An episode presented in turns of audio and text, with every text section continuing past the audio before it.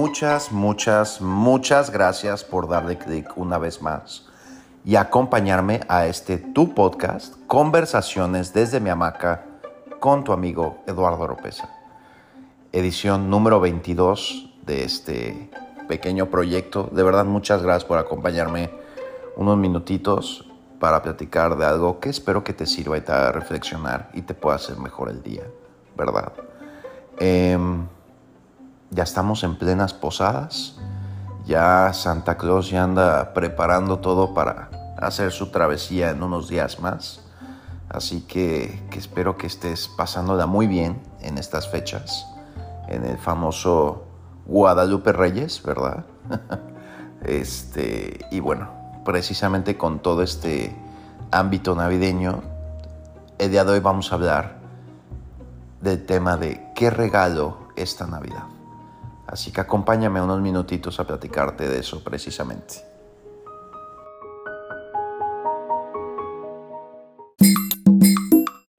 Aquí en México es una época muy padre esta de, diciembre porque precisamente empiezan las posadas, ya sea de trabajo, amigos, familia, la razón que sea.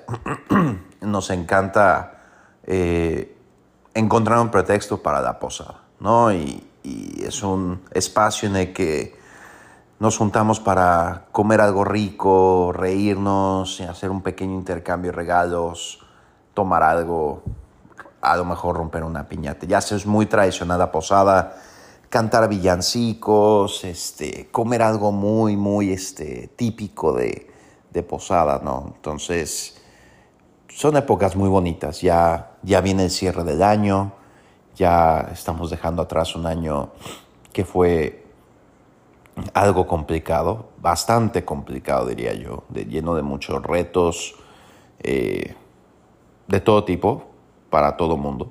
Así que con todo eso en mente me puse a pensar porque hubo un par de personas que son ávidos escuchas de este podcast y me dijeron, oye, ¿y vas a hablar de algo de Navidad o relacionado a la Navidad? Y, al, y en primera instancia dije, no, creo que ya todo el mundo está como un poco a, a tope con la Navidad, pero luego dije, a lo mejor y hay un pequeño espacio para hablar de los regalos de Navidad, porque como que desafortunadamente vivimos una cultura, y digo vivimos porque me incluyo también, en la que nos vemos obligados a tener que regalar algo material a nuestros seres queridos o a lo mejor es, no sé, por alguna otra circunstancia en estas fiestas, ¿no?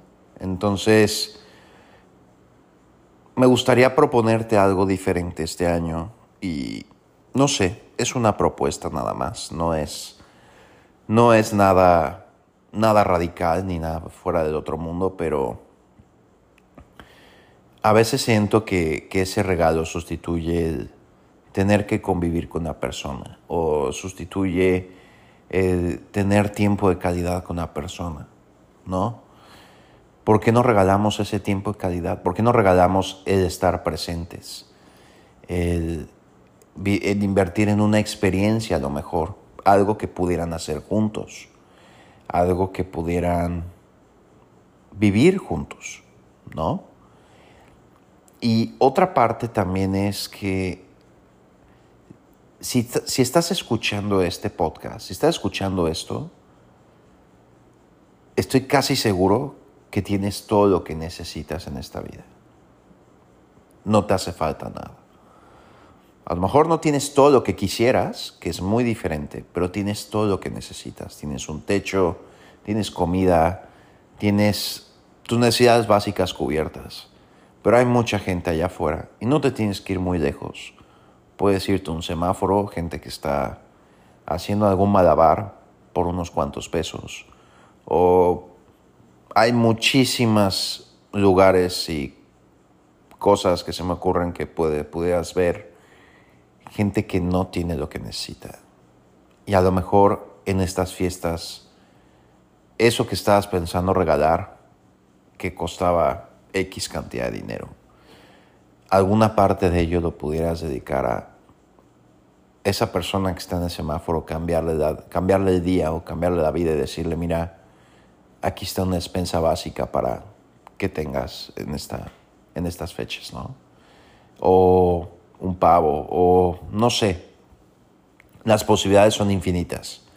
Y creo que hay gente mucho más creativa que yo allá afuera, pero ¿por qué no proponer algo de cambio, de darle a alguien que lo necesita más en estas fiestas? No le veo nada de malo y creo que si nos ayudamos más entre todos, este puede ser un mejor lugar para vivir.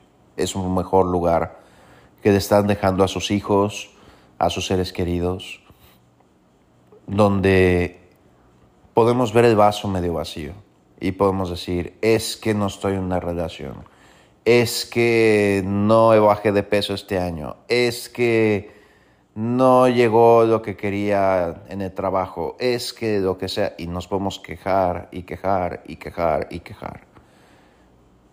Pero te garantizo que si estás escuchando esto en este momento es por una razón, pero sobre todo es porque tienes todo lo que necesitas en este momento por algún lado de ahí que tienes que encontrar la forma de entender que la verdadera felicidad está en el ahora, no en, 20 días, en un año en seis meses cuando crees que obtengas algo. Ahí no está la felicidad. La felicidad es entender que tienes todo lo que necesitas en este momento, ser agradecido y saber que que tienes todo lo que necesitas. Y sonreír y dar gracias. Alguna vez lo platicamos en un podcast anterior. Agradecer más, quejarse menos y agradecer más. Así que te invito a reflexionar sobre todo esto de estas fiestas. Em, y a lo mejor poder hacer algo diferente con los regalos esta Navidad. No lo sé, te lo dejo a tu consideración. Pero yo sé que es algo que voy a hacer esta, estas fiestas me encantaría que te unieras e hicieras algo similar. Te lo dejo a tu consideración.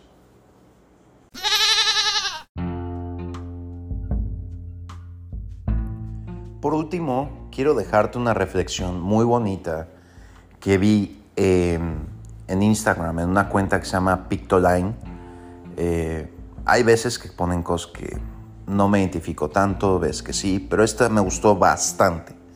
Eh, que se llama eh, Mi hija quiere ser segundo violín y es un extracto de un artículo de Carolina Vázquez del País, en donde platica que su hija quiere ser segundo violín en una orquesta, no primero ni solista, que ella quiere tocar tranquila en un segundo plano porque eso la hace feliz. Pero el mundo está hecho para los que sueñan con ser los primeros.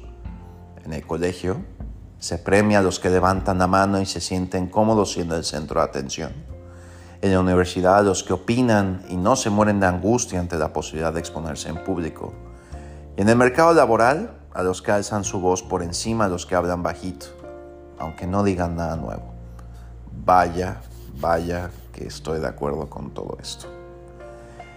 Pero para ese mundo, convertirse en segundo violín de una orquesta no es lo que una niña debería querer ser de mayor. Pero es problema no, perdón, pero el problema no es de ella, sino del mundo. Porque una sinfonía solo es posible gracias a los que sueñan con ser segundos violines. Me encantó esa reflexión del final porque vaya que es cierto. O sea, en una orquesta, si ustedes se fijan, hay muchísimos instrumentos y algunos de ellos no son los, los principales, pero la orquesta no sonaría como suena si no, si todos y cada uno de ellos no hiciera lo que le toca hacer. Así que no dejes de perseguir tus sueños, sea cual sea el sueño que tengas, porque este mundo vaya que necesita muchos segundos violines y a lo mejor tú eres uno de ellos. Me encantó esta reflexión, te la quería compartir. Espero que te haya gustado y te haya servido este podcast. Nos vemos la próxima semana. cuídate mucho, disfruta las posadas responsablemente, por favor. Y recuerda que este fue Conversaciones desde mi hamaca con tu amigo Eduardo Lopeza. Nos vemos la próxima semana.